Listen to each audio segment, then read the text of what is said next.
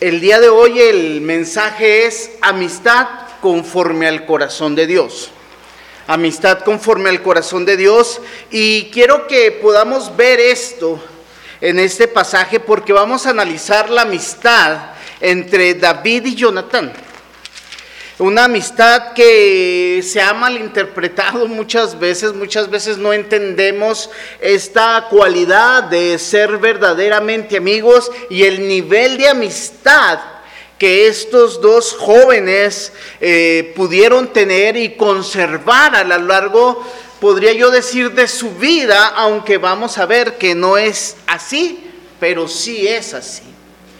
El Señor Jesús expresa la amistad de esta manera cuando dice, ya no los llamaré siervos, sino los llamaré amigos.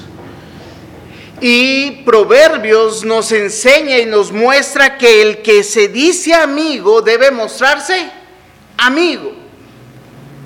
Y realmente la amistad se va diluyendo a lo largo de la vida. Muchas veces la amistad no es algo que sabemos trabajar ni sabemos vivir, porque la amistad la usamos como herramientas en nuestra vida.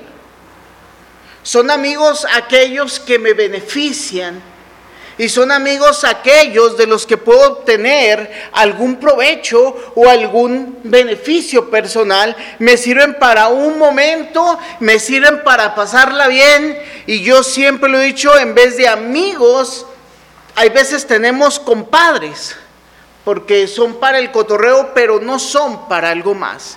Y la Biblia nos está retando y yo quiero que consideremos este reto que la palabra de Dios nos está haciendo, porque quiero que veamos esto como un reto a nuestra vida, a nuestra fe y sobre todo a la vida que tenemos en Cristo.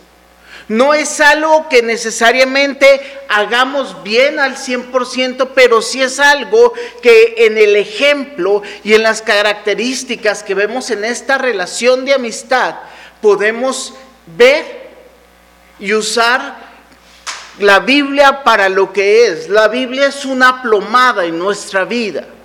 Una plomada es ese instrumento que sirve para distinguir si estoy construyendo derecho mi vida o ya me fui chueco. Y si me voy chueco necesito derribar y permitir que Dios quite cosas en mí para poder dirigirme correctamente. Y hoy quiero que veamos cuatro características en la amistad de David y Jonatán.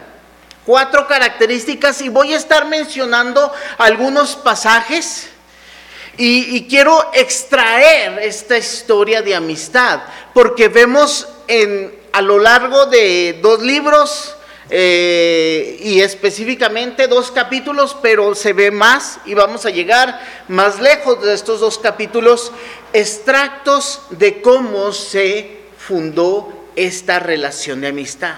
Número uno, yo quiero que veamos una amistad que se entrega. El capítulo 18 el, versículo 1 de Primera de Samuel nos dice, después de que David terminó de hablar con Saúl, conoció a Jonathan, el hijo del rey, y de inmediato se creó un vínculo entre ellos.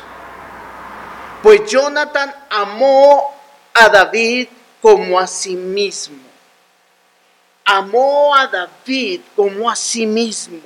Se creó un vínculo entre ellos. David viene de una conquista. David viene de obtener la victoria trascendental y un parteaguas en toda su vida, que es la derrota contra Goliat. Después viene a presentarse delante del rey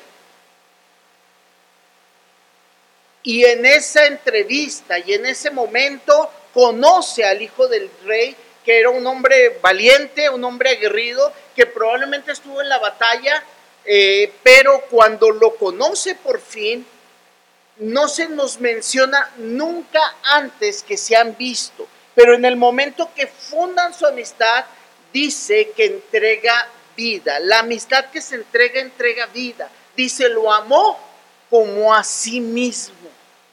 Y este es un reto que tenemos que ver y orar y pedirle a Dios que nos permite tener relaciones que se entregan completamente.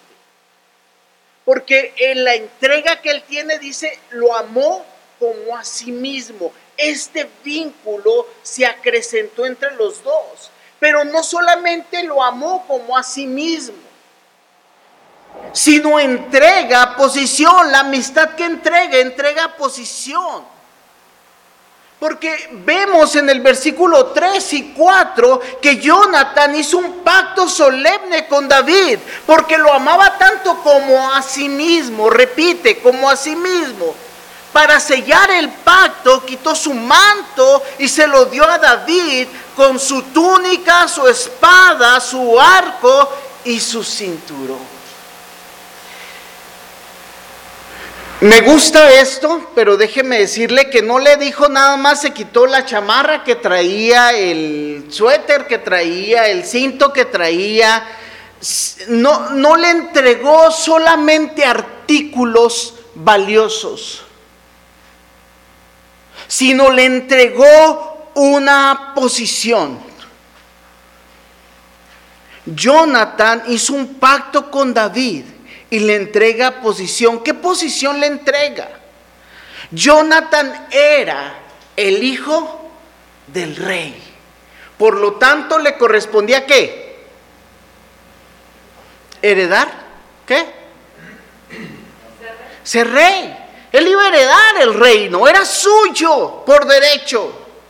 Saúl no lo iba a querer soltar durante mucho tiempo y, vamos y vemos en los pasajes siguientes todo un conflicto que desarrolla en Saúl, no queriendo ceder el trono al hombre que Dios ya había designado para esto.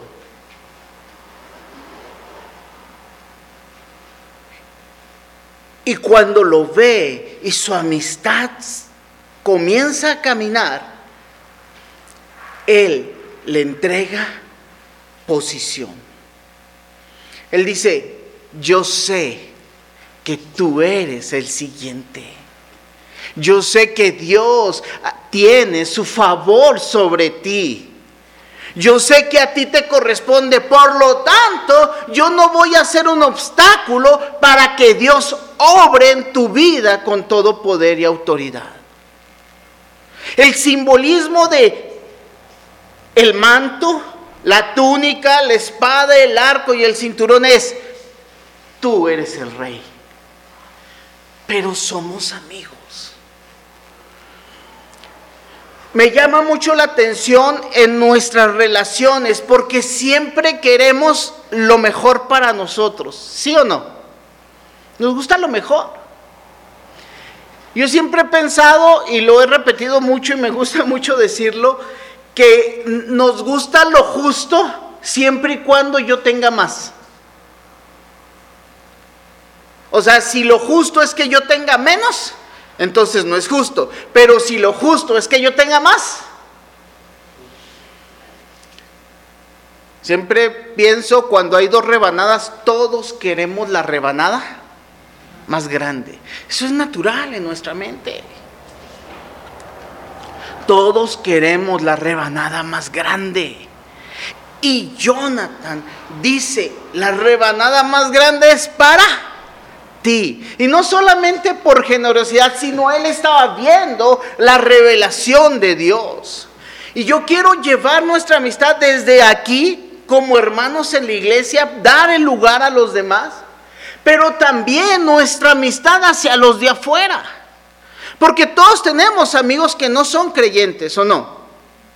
Decimos, es que es mi amigo del alma, pero no le doy la posición que Dios quiere que tenga. Dios ya ha dicho que Dios le ha amado y ha pagado por él o no. Dios ya pagó en la cruz por tus amigos. ¿Sí o no? ¿Qué creen? Es tu amigo el alma, al que más quieres. Darías todo por ese amigo, menos el reino. Amigo, te amo, pero yo los domingos voy a la iglesia Y tú vives tu vida y la pasamos tan bien, tan bien, que espero que te vayas al infierno. ¿Eso es lo que hablamos con nuestros amigos o no? ¿Tú le has dicho eso a algún amigo? Amigo, me caes muy bien. Yo como quisiera que te fueras al infierno. Eso no se lo dices a tu mejor amigo, ¿sí? Pero ¿qué le decimos día con día a esa gente que amamos? Con nuestras acciones, con nuestro silencio,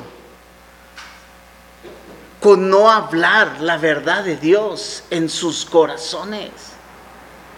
Le estamos diciendo, me importas aquí porque me beneficio de ti, pero tu, eternidad no es mi problema. Quiero cotorrearla contigo. Quiero pasarla bien contigo. Pero no te amo. Porque no te digo que tú eres el heredero del rey.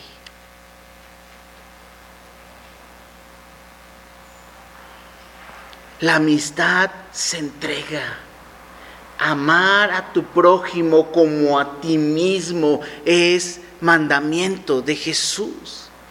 Y en esto se resume la ley y los profetas. Amarás a tu Dios sobre todas las cosas y a tu prójimo. ¿Cómo amas a tu prójimo? Dicen, ¿quién es mi prójimo? Pues tu próximo. ¿Lo amas? ¿Le das su posición? ¿O quieres todo para ti? Somos de esas clases de personas que si nuestro mejor amigo se va a lucir, nos enojamos. Si nuestro mejor amigo es mejor que nosotros, vivimos rencorosos. O si nuestro mejor amigo no cree la salvación de Cristo Jesús, lo dejamos vivir una vida sin Cristo. ¿Por qué? Es que si le predico voy a perder su amistad. Entonces, ¿en quién estás pensando? No quiero perder a mi amigo. Mejor no quieras que tu amigo se pierda. Es mejor perder un amigo a que tu amigo se pierda. Imagínate en el juicio final, donde algunos vendrán a vida eterna y otros a condenación y estés en la fila con tu mejor amigo. Mira, ¿qué huele? ¿Te acuerdas? No, sí, bien, estamos en la fila. ¿Cómo te ha ido? No, bien, pues me morí en tal fecha y aquí estamos, mira. Y llegue delante de Dios. Y no se haya escrito en el libro de la vida del Cordero. ¿Qué va a pasar? Es que no sabía, nadie me dijo y tú estés atrás de él, ¿con qué cara lo vamos a ver?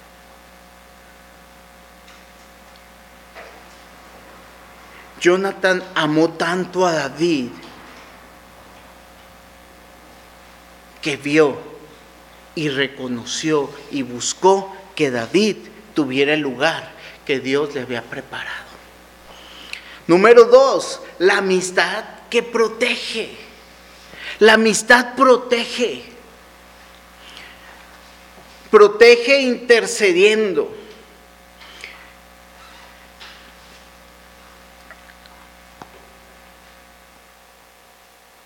En 1 Samuel 20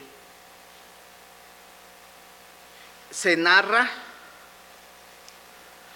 bueno, en el, desde el 19 comienza a abogar David, eh, eh, Jonathan aboga por David ante Saúl.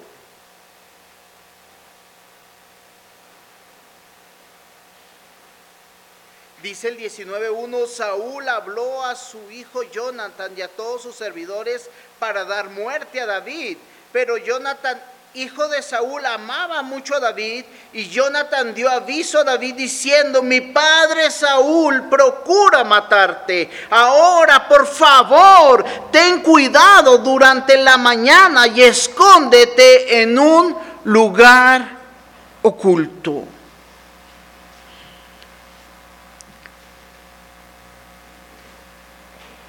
Jonathan se dio cuenta de las, las, intenciones de Saúl contra David. ¿Y qué hizo cuando se dio cuenta?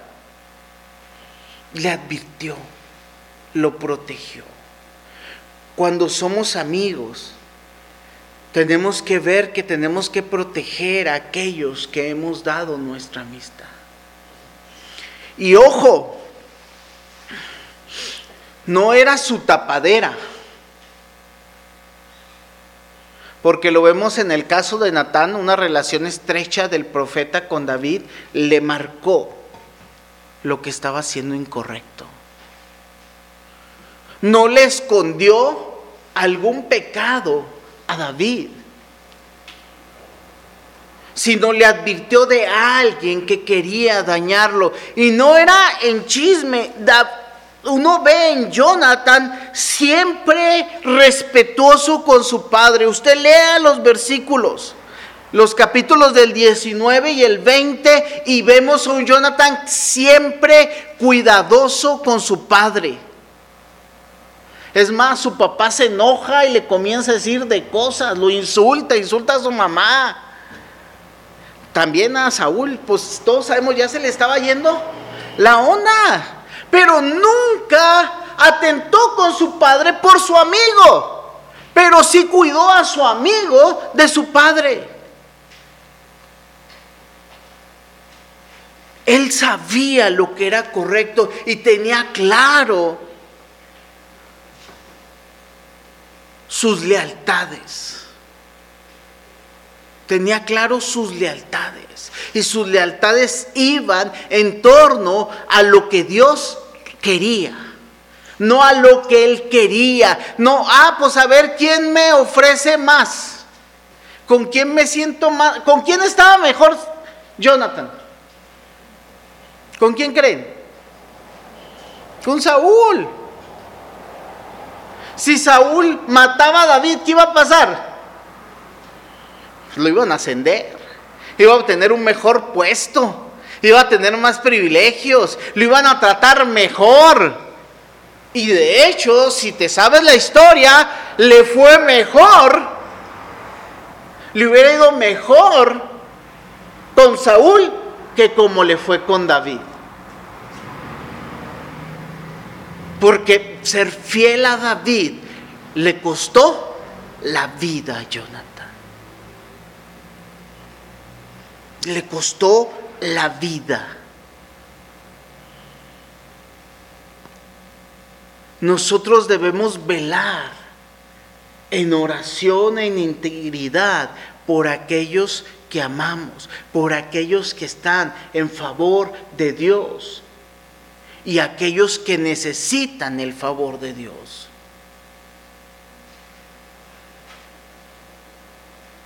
Es como muchas veces somos como el chiste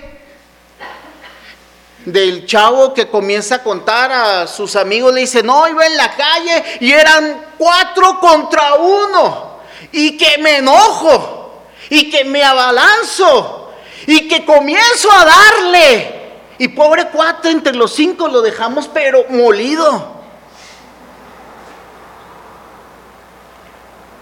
Muchas veces nos juntamos con el que está dañando en vez de con el indefenso. ¿Quién necesita nuestro favor? La Biblia es particularmente dura con no tener favor con el pobre y el indefenso.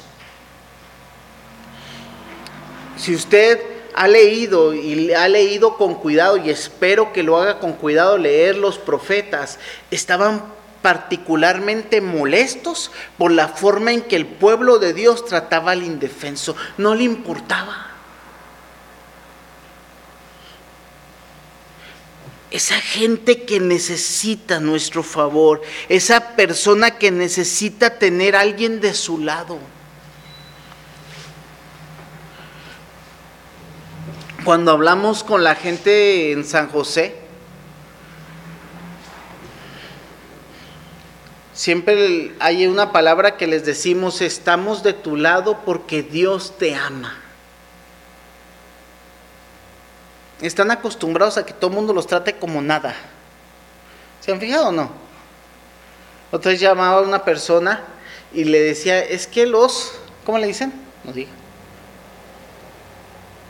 De Oaxaca chiquitos. El indefenso necesita nuestra amistad. Necesita que le digamos, yo estoy contigo.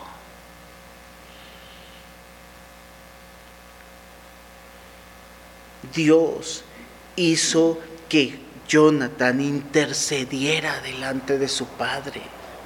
Es más, que buscara en el capítulo 20, el versículos el 11 y 12, buscara enterarse de los planes de Saúl. Le dice, mira, voy a ver, a ver, se me hace, se me hace se me hace sospecho, Jonathan, muy positivo, era un, yo creo que era un, era un hombre muy noble, ¿sí? O sea, si, si David lo tenemos como alguien noble, entregado, fiel, Jonathan era... ¿De dónde salió ese chavo con ese papá? Pero era noble y le dice, mira, voy a hablar con mi papá. Se me hace que no te quiere matar. Es más, le voy a preguntar, voy a ver, a ver, a ver, si realmente tiene muy malas intenciones contigo. El 19 dice claramente o no. Habló con los, le dijo, mátemelo. Es más, lo mandaba a la guerra. Y dijo, ¿quieres, quieres a la hija que te prometí? Ve y nomás mátate unos mil. Ahí bajita la mano. Dijo, ¿con qué intención lo mandó? Pues lo mataran. Y dice Jonathan, se me ve que no tiene malas intenciones.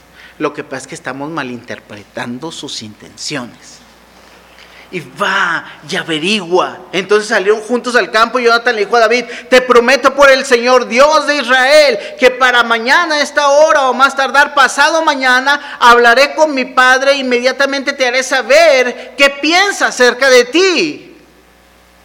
Y si él habla bien de ti, te lo, te lo haré saber. ¿Qué creen que habló Saúl? Intercede, necesitamos interceder. ¿Oramos por la salud de la gente o no? Oremos por su salud espiritual, por su sanidad espiritual. A veces cuando nos cuentan un problema las personas y alguien inconverso te está contando algún problema, le decimos, oh, sí, cierto, y no te dejes. Y no, no, yo que tú, mira, ahorita mismo. O sea, tomamos una postura más mundana que el mundano. ¿O no? Y le entramos al chisme. ¿Y qué pasó? ¡Eh! Él le dijo, ok, me voy a enterar no por chisme, sino realmente para ver cuáles son las intenciones y orar por ti. Otra vez, no se fue en contra de Saúl, pero siempre cuidó a quién? A David. Y lo protegió advirtiéndole. Dice, pero si está muy enojado y quiere matarte, que el Señor me castigue y aún me mate si no te advierto para que puedas escapar y vivir. Y hay toda una escena en el capítulo 20 que salen y comienzan a, dice, si yo lanzo una flecha hasta, allá, quiere decir que mejor corre. Y dicho y hecho, tomaron y le advirtió Nosotros tenemos que advertir a la gente. Somos luz delante de las personas. Hey, aquí hay algo mal. Hay veces sonamos como disco rayado, ¿no se han fijado o no? Busca del Señor, necesitas de Dios, necesitas ser obediente. Ay, el pastor ya no se sabe otra. Ser fiel a lo que el Señor quiere. Porque la amistad número tres es fiel. Fidelidad en posición, en tu posición.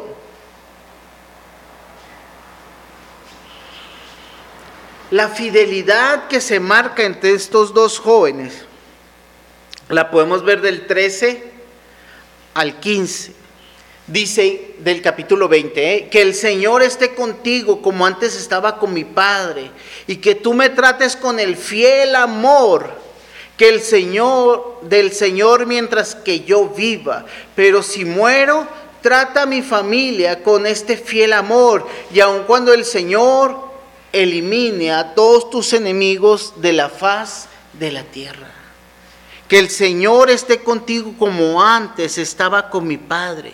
Y que tú me trates con el fiel amor del Señor mientras que yo viva.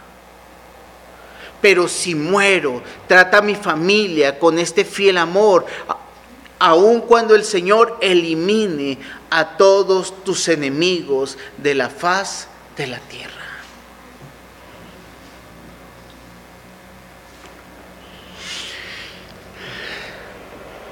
Jonathan le decía a David, ya sé cuál es tu destino.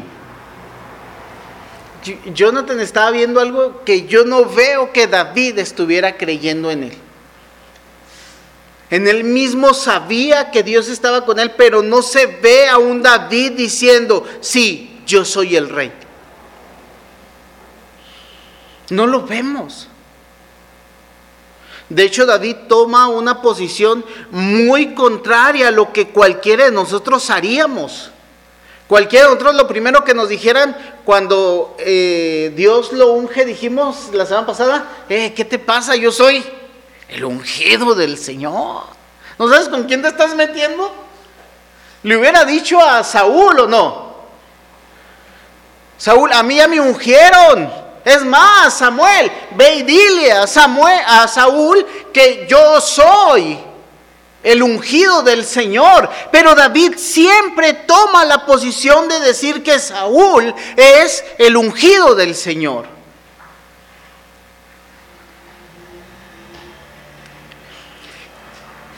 Y Jonathan sabe que Dios va a eliminar a todos los enemigos de David, incluyéndolo a él.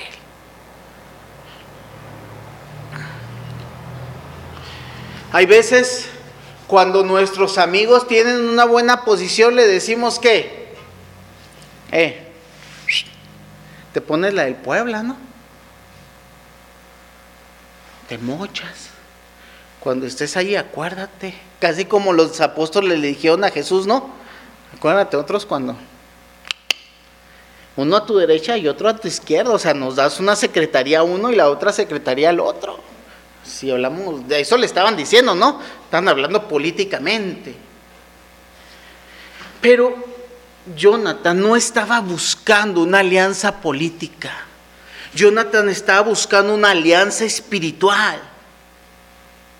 Y que tú me trates con el fiel amor del Señor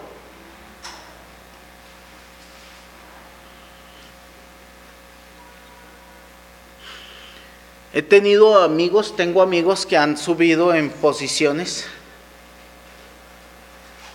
Y tengo un amigo en particular, no voy a decir quién porque está la grabación, va, pero ah, delante de la Convención Nacional está.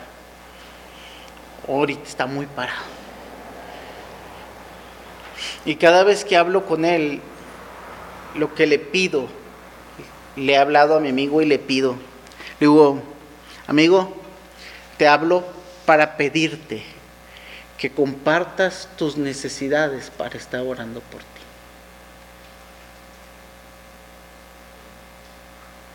Dime por qué voy a orar por ti.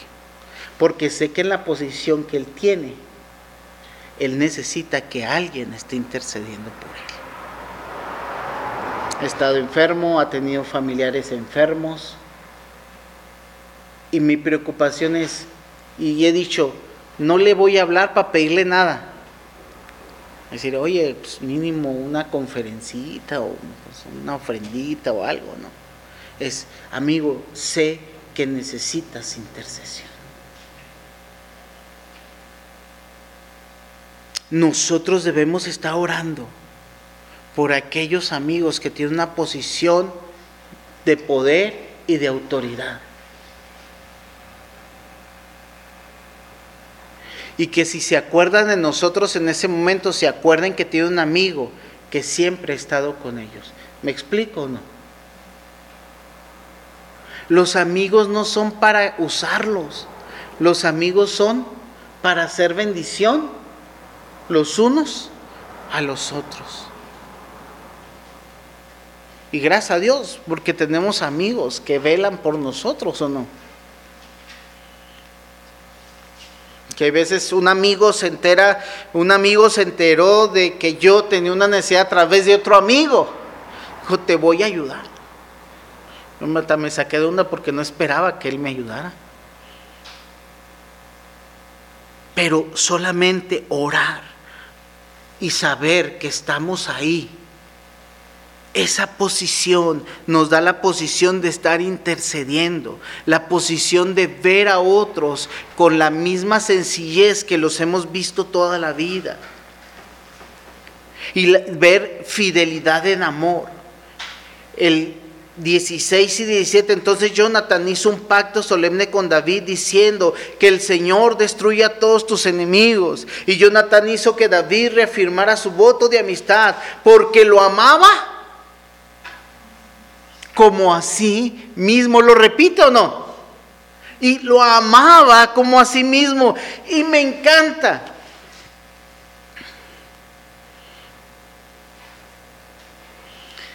Vean, vean, vean el pasaje, versículo 16, y, y subrayenlo y analícenlo. Entonces Jonathan hizo un pacto solemne con David, diciendo que el Señor destruya a tus enemigos.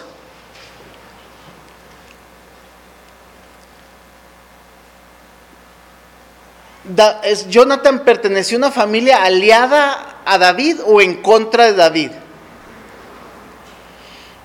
En contra. O sea, si, yo oro para que destruya a tus enemigos, estoy orando para quien se ha destruido. Mi familia.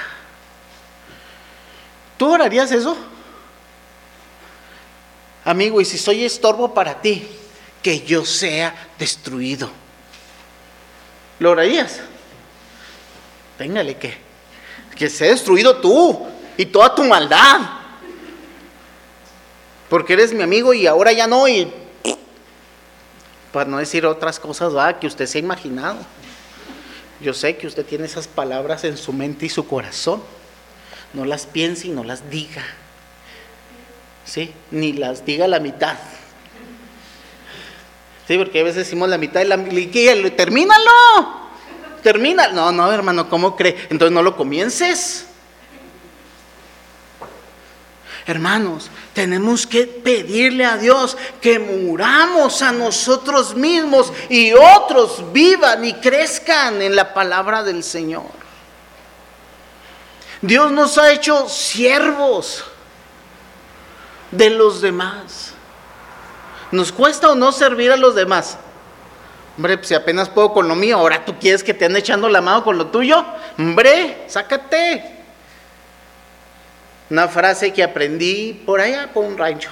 Primero mis dientes y luego mis parientes. Eso que los parientes son cuasi sagrados. Hermanos, tenemos que pedirle a Dios que nos que muramos a nosotros mismos y otros crezcan. Imagínense el amor que tuvo Juan el Bautista por Jesús. Es necesario que yo muera para que Él crezca. Decimos, no, sí que crezca el Señor, ¿sí o no? No, el Señor sí, pero este perro incircunciso, no. Eh, dice el Señor, por cuanto lo hiciste a uno de mis más pequeños, no, pues es que él no es de los pequeños, Señor, él está bien. No, Señor quiere que amemos a los demás como a nosotros mismos, lo que querramos que otros hagan con nosotros, lo tenemos que hacer a ellos. Es difícil. Por eso les digo, o sea, no quiere decir que le estoy dando una materia pasada, le estoy dando una materia que estamos estudiando. Si Señor, ayúdame a ser esta calidad de persona, a que mi voz no se levante en contra de los demás, sino que ore, intercede. Porque la amistad reafirma. La amistad reafirma. Reafirma en cumplimiento.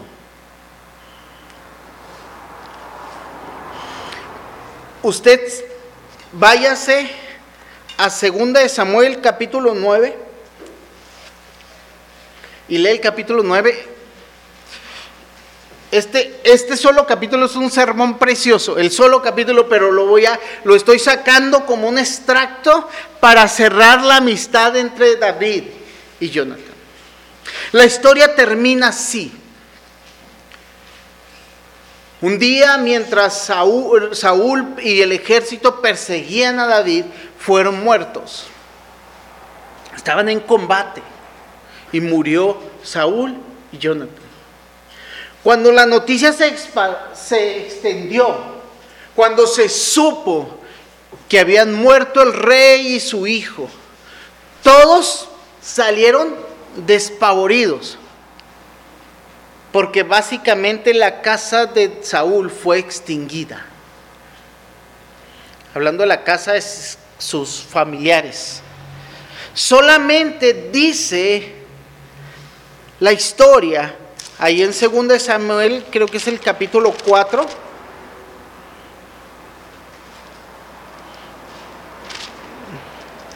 Si no, luego les digo exactamente el capítulo, pero lo que sucede es que dicen que agarró la, la nana del hijo de Jonathan y salió corriendo con el pequeño Mefiboset. Y dice que se cayó y cayó con el bebé, se le cayó de los brazos a la nana, que iba corriendo despavorida. Y de alguna manera ese bebé se le quebraron sus piernitas y quedó con una malformación. Dice que la Biblia que quedó tullido. Y un tullido era miserable, no servía para nada. Lo tenían que cuidar toda la vida. Y de hecho lo cuidaron y terminó viviendo así en telenovela. Esto está de telenovela, O sea, ni televisas el. No, no, el Señor lo que pasó. Esto no se lo inventó alguien. Esto viene en la Biblia y es verdad. Dice que creció en la casa de algunos de los sirvientes. Pero un día, en el capítulo 9, dice David, cierto día David preguntó, ¿hay alguien en la familia de Saúl que aún siga con vida? ¿A alguien a quien pueda mostrarle bondad por amor a Jonathan? La amistad reafirma y reafirma el cumplimiento.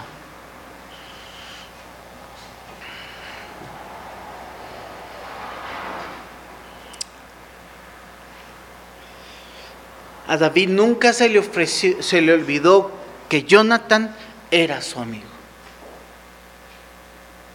Y me encanta.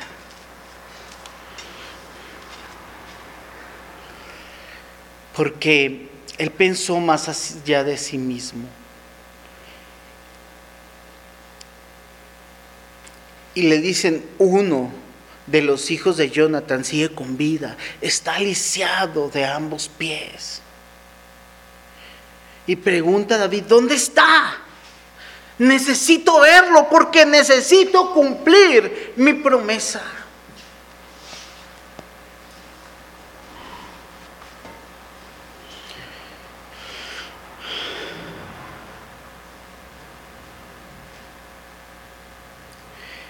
El capítulo 6 dice, su nombre era Mefiboset, era hijo de Jonathan, su nieto, nieto de Saúl. Cuando se presentó ante David, se postró hasta el suelo con profundo respeto. No tengas miedo, le dijo David. O sea, no tengas miedo es que no te voy a matar. Tranquilo, no lo intenté hacer con tu padre porque era mi mejor amigo. Ni lo hice con tu abuelo aunque Él me quiso matar. Contigo solamente voy a mostrar la bondad que le prometí a tu Padre. Hermanos, hemos dejado tanta nuestra palabra con personas que necesitamos cumplirla. Necesitamos cumplir la palabra que hemos empeñado de fidelidad a esas personas. Si no puedes mostrarla por cualquier sea la razón, aquí se había muerto, encárgate que tu boca siempre se encargue de no levantarse en contra de esas personas. Segundo, reafirma tu cumplimiento y reafírmala en honor, dando honor a lo que hicieron o a lo que van a hacer y a lo que Dios hizo sobre todo.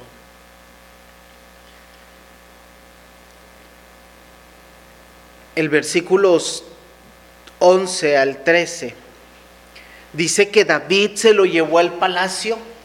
Dice a partir de ese momento Mefiboset comió en la mesa de David como si fuera uno de los hijos del rey.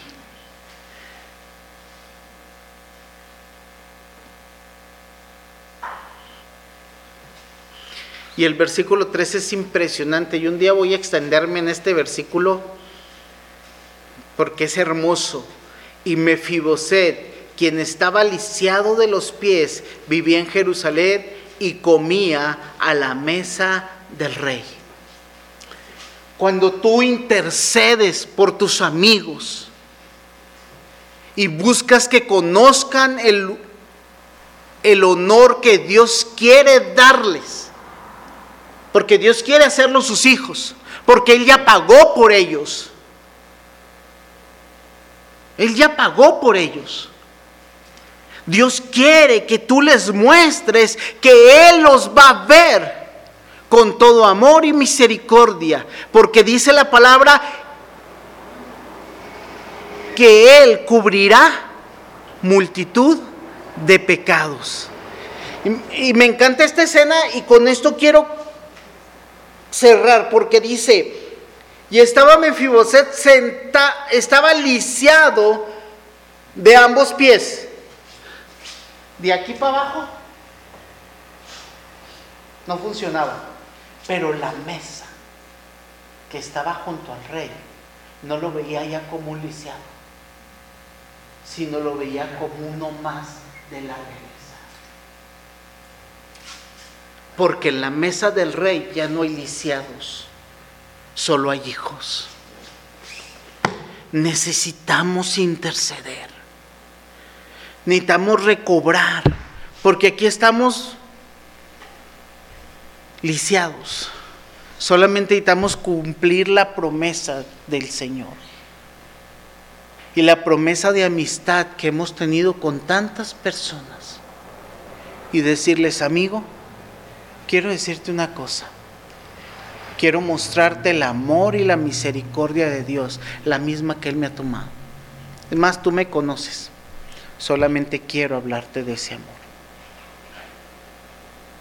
Aprendamos de este ejemplo de amistad y luchemos por mostrarnos verdaderamente amigos. Oremos. Padre, gracias por tu amor y tu misericordia. Gracias Señor porque tú nos muestras a través de la vida de estos jóvenes cómo ser amigos y en su crecimiento personal y en su desarrollo muchos caminos se alejaron. Pero Señor, tú permitiste que David fuera fiel y diera honor a sus palabras. Señor, permítenos, Señor, dar honor a tus palabras y compartir con aquellos, Señor, que convivimos, con aquellos que nos sentamos, con aquellos que están alrededor nuestro día con día. Que no estamos, Señor, para que ellos no sean nuestros amigos solamente. Si nosotros queremos mostrarles nuestra amistad y el gran amor que tú les tienes, para que vengan a la mesa junto con nosotros y conozcan el honor de ser tus hijos. Porque es un regalo que nos has dado, no lo ganamos, no lo merecemos, no lo obtuvimos, Señor. Pero tú, Señor, nos lo entregaste por amor y misericordia, por gracia. Hemos sido salvos no por nuestros méritos, sino por la sangre de Cristo. Y permítenos compartir el mensaje del Evangelio día con día en nuestras vidas y en actos de amor y amistad fiel para con aquellos que viven sin ti y que amamos y que han estado con nosotros durante tanto tiempo. En tu nombre, Cristo Jesús, estamos. Amén y amén.